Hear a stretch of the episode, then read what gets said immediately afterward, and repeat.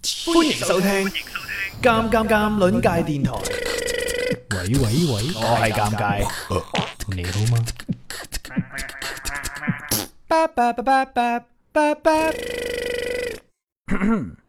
在下阿實，我想同老細請假。嗯，雖然我係一個啱啱過試用期，連啲同事嘅全名都未記得晒嘅新仔，不過今個禮拜六係亞洲天后 Miss 謝倫，人稱亞洲謝倫嘅弟弟最長巡迴演唱會，我千辛萬苦先撲到飛，所以請假都要去睇㗎喇。但係話請假去睇演唱會，唔知老細會點諗，會唔會覺得我好冇上進心呢？唔得，我要作個好啲嘅理由請假先得。誒、呃不如請病假？誒，好似得喎。感冒返工惹到啲同事就唔好啦，到時啲同事病晒咁咪衰，冇人做嘢事少啊！啲人平時返工都唔做嘢噶啦，但係中午冇人幫老細訂飯先最大鑊啊嘛。好，一於就咁決定啦，話後日星期六會感冒。入嚟，靚 Ken 哥，靚 Ken 哥啊，我想你請想請假啊嘛？你星期六會感冒啊嘛？你想睇亞洲這輪演唱會啊嘛？哇，靚 Ken 哥你你點知嘅？你頭先喺我房門口外邊暗暗沉沉，我冚唪唥都聽到晒啦。哦，下次你要排練啦，其實可以唔使出聲噶。哦，知道啦。咁誒，靚 Ken 哥啊，我星期六個假，你即係批准啊？咪癲啦你！啊你邊個部門噶？邊個招你翻嚟噶？同我死出去！咁我出翻去先啊！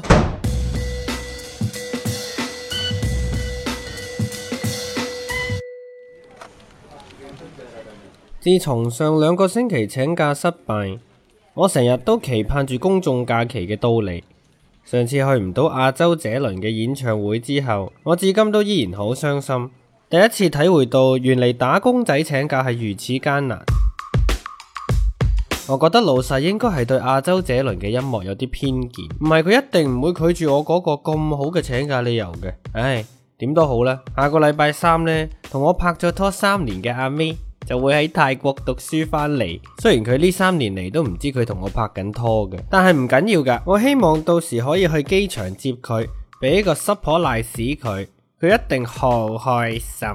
嘿嘿。哎呀，請假又係一個難題，我實在諗唔到有啲咩好理由可以請到假。但係呢啲小小嘅難關喺我同阿 May 嘅愛情面前，又算得係啲乜嘢？啊，係啦，我應該問一問豪哥。豪哥呢係我部門嘅前輩，佢喺公司做咗幾個月噶啦，資歷好深，知道公司好多內幕消息。我入職以嚟，佢教咗我好多嘢，又俾好多機會我，連原本佢自己要做嗰啲報告呢，都全部俾晒我寫，真係好帶挈我噶。所以請假呢啲嘢，問豪哥一定冇甩拖。咁鬼老土噶你，咩問豪哥冇甩拖？哇！呢位同事，誒、唔記得咗你個名添，但係你點解知我諗乜嘅？黐線！你諗到咁大聲，我坐喺你隔離點會聽唔到啊？黐線！豪哥，嗯，豪哥啊，我有啲嘢想請教你啊，咩事啊？我好忙噶喎、我下個禮拜一想請一日，吓咩話？我下個禮拜想請一日假，但係唔知點同老細講。你等等先，你等等先，我搞埋少少手尾。哦，好啊，呢、個指甲鉗又幾好用喎、你噶？唔係我噶，咁我袋住先噶啦、喎。哦，點啊？你頭先講咩啊？我想請假，但係唔知用咩理由。同老細請假咋嘛？好 easy 啫，我大把經驗啦，可以就教你嘅。不過我手頭上仲有份 report 要做噃，實在太忙啦。豪哥，我幫你啊，唉，咁點係啊？我得閒喎，我幫你做咯。你教我點同老細請假啦。哦咁咁就辛苦你啦。好嗱，嗯俾你 OK，咁就同老細請假呢，其實就好簡單嘅啫。不過你上次用咩理由衰咗先？上次我請病假咯，你點講㗎？我話我後日星期六感冒，想請一日假，但老細唔知點解唔你信我。講真㗎？係啊，唉，請病假呢，好多技巧㗎，我睇你都唔識㗎啦。哦，嗱，我教你啦。首先呢，你最好就打電話、微信語音又得。哦，總之呢，就要俾老細聽到你成把聲都變晒，死下死下咁。哦，要做到呢樣嘢呢，除咗靠演技、身體姿態嘅配合都好重要噶。出聲講嘢嘅時候呢，哦你一係就縮起個膊頭，條頸攆埋一邊；嗯一係就瞓喺度縮到成隻蝦米咁，甚至乎你成個人倒吊都得。哦，總之呢，務求搞到自己出聲講嘢都難，咁樣可信度咪高咯。哇，好似得咁喎。仲有啊，講嘢變晒聲固然之係主菜啦，配料都唔少得。譬如話你要準備一杯水，有咩用啊？有咩用啊？病啊嘛，咁講講下嘢你唔舒服，咪嘔咯。扮嘔嘅時候呢，將杯水倒落地，啲水聲咪好似你嘔落地咁聲咯，好逼真噶。音效呢啲嘢你一定要交足氣噶啦，老細聽到你嘔到咁精彩啊，都費事叫你翻嚟啦。唔係一個唔覺意嘔污糟晒啲地氈，咪盞激死佢自己。豪哥你好醒爬啊？再勁啲都仲有啊！點㗎點㗎？嗱，你而家扮老細，我扮自己請病假，示範一次俾你聽。哦，好啊。嘟嘟嘟嘟嘟，喂，啊聽電話啊！唔好意思啊，唔好意思，豪哥，你嚟多次啊。豈有此理，嘥晒我啲時間。嘟嘟嘟嘟，喂，靚兄哥，喂，我叫你扮老細啊，你做咩啊？我咪扮緊靚 Ken 哥咯。靚 Ken 哥唔會講喂噶，靚 Ken 哥係講喂啊噶嘛。咦，好似係喎。豈有此理！嚟一次，嘟嘟，喂，靚兄哥，喂，靚兄哥啊，我唔係幾舒服，想請個病假，咩病啊你？我個肚唔舒服咯，而家仲喺廁所，嗯嗯，清理緊內存啊！係咪噶你？唔好扮嘢喎！靚兄哥，你唔信嘅話，我影張相俾你睇咯，好方便噶咋，我懟部手機落去就影到噶屌啦。咪癲啦你，咁核突！唉，批啦批啦，咪鬼翻嚟啦你！哇，豪哥你好勁啊！咁都俾你諗到，所以話你呢啲九零後又後生又冇經驗，又唔肯食腦，真係替你嘅前途擔憂。嗱咁啦，見係你，我今次賣大包，一次過醒多幾個請假絕招過嚟嘆下，包你請到㗎。好啊好啊，多謝豪哥。嗱，睇嘢啦，哦，呢啲就係我入職五個月以嚟咁多次同老細請假成功嘅聊天記錄，哇，豪哥你個個月都請幾次假喎、同頭先一樣，你扮老細，我做翻自己，我哋逐條逐條嚟。哦，嘟嘟嘟，喂，令兄哥啊！點啊？我今日一定要請假，我隻寵物病咗，好嚴重，我一定要帶佢睇醫生噶。發生咩事？係咁嘅，我隻寵物就失戀，跟上個星期我帶佢去相睇，點知最後交配失敗，佢呢幾日冇晒心情，已經幾日唔食嘢啊啦，陰公，仲有幾日冇屎屙，病得好嚴重啊！唉，所以我一定要親自帶佢睇獸醫噶。咪癲啦你！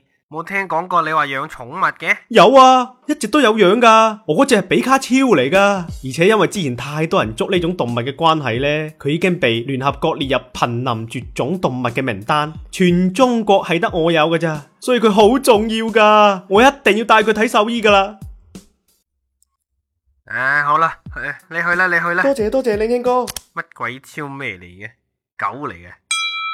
嘟嘟嘟，喂，靚兄哥啊，唉，咩事？我呢睇怕今日都係翻唔到公司噶啦。發生咩事？係咁嘅，我尋日呢禮拜日啊嘛，我自己一個人諗住去打保齡球，諗住操 fit 下自己啲胸肌啊。但點知發生咗啲意外，我而家仲困喺保齡球館未出得返嚟啊！吓？咩意外啊？唉，都唔知係咪我技術太好，定係嗰度啲保齡球唔啱規格啦。我尋日右手三隻手指插咗落個波度，就掹唔返出嚟啦。但我自己當時又唔知啊嘛，一打個波咪成個人跟住飛埋出去咯。係係咯， 咁都有嘅真啊！咁我而家仲瞓喺保齡球道嗰條坑渠度啊！等球館啲人翻工先救到我啊！係咯，又會咁都有嘅，所以我今朝應該翻唔到公司噶啦，靚兄哥，咪癲啦你！你講真定係講假啊？梗係真噶啦，靚兄哥，唔通我話假嘅咩？ 你琴晚成晚喺度，咁咪冇嘢食冇水飲，我幫你報警啦。诶，哎唔使唔使，你慶哥你唔使擔心我噶啦，好快會有人嚟救我噶啦。同埋呢，我頭先都打咗電話叫外賣，啱啱先送到啫嘛，OK 噶，唔使擔心我喎，我聽日就會翻公司噶啦。咁啊，咁你自己食飽啲啦嘟嘟嘟，喂，靚慶哥吓。，點啊你又？我我今日真係翻唔到公司啦，我又聽下你今次咩料？真係好誇張啊，靚慶哥，我同你講，我今朝揸車翻嚟公司啊嘛，點知半路上真係真人真事冇呃你，我部車個轉右燈突然壞 Q 咗。轉右燈壞咗，咁我咪冇得轉右咯，所以我咪只能夠不停咁轉左，不停咁轉左，但係兜極兜極都兜唔翻公司條路，所以我真係冇辦法翻嚟啊，靚兄哥。你講完啦？係啊，咪癲啦你！你同我聽住啊，而家即刻翻嚟！哎呀，哎呀，弊啦，靚兄哥，後边有個交通警叫我靠右停車，死啦！我轉右燈壞咗，我冇得靠右停車啊嘛，點算 à. 啊？喂，我我唔講啦，老細，我要準備跳車啊！個阿蛇咧，個阿蛇好似都喇叭啡我啊！我要跳車 à. 啊！哇！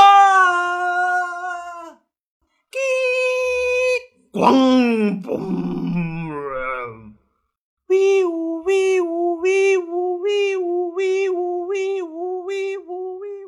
哇！呢度好多傷者啊！請求增援，請求增援！À, 啊，好痛啊！啊，好痛啊！死癲仔！哇，豪哥你好勁啊！老細完全俾你征服咗咯。啊，所以話做人呢，就要食腦嘅，喺呢個現代職場上面更加啦。如果唔食腦，咪要食屎咯！學到嘢啦係嘛？今日。嗯，學到好多嘢啊！所以話有豪哥冇甩拖。今次如果順利請到假，下個禮拜三我就可以見到阿 May 啦。邊個阿 May 啊？你條女啊？可以算係啦，咩可以算係啫？係就係，唔係就唔係。應該係。唉，同你講到嘥氣。咁點啊？你幾時同你傾哥請假？我諗住即刻就去噶啦。唉，啦啦啦啦！诶、靚 Ken 哥，我下禮拜三想請一日假，因乜解救呢？因為我我下個禮拜三呢唔係幾舒服，仲有啲想嘔啊。咩話？啊，係啊，病到想嘔啊！喂，你做乜喺度倒水 à. 啊？整濕晒我張地氈啊，陰公！我嘔啊嘛，呢啲音效嚟噶。咪癲啦你！哎呀，批啦批啦，請夠一個禮拜啦，咪搞我張地氈啊，死癲仔！同我死翻出去 à. 啊，滾！在下阿實就係咁，我最終都係請到噶。阿 May 我嚟啦，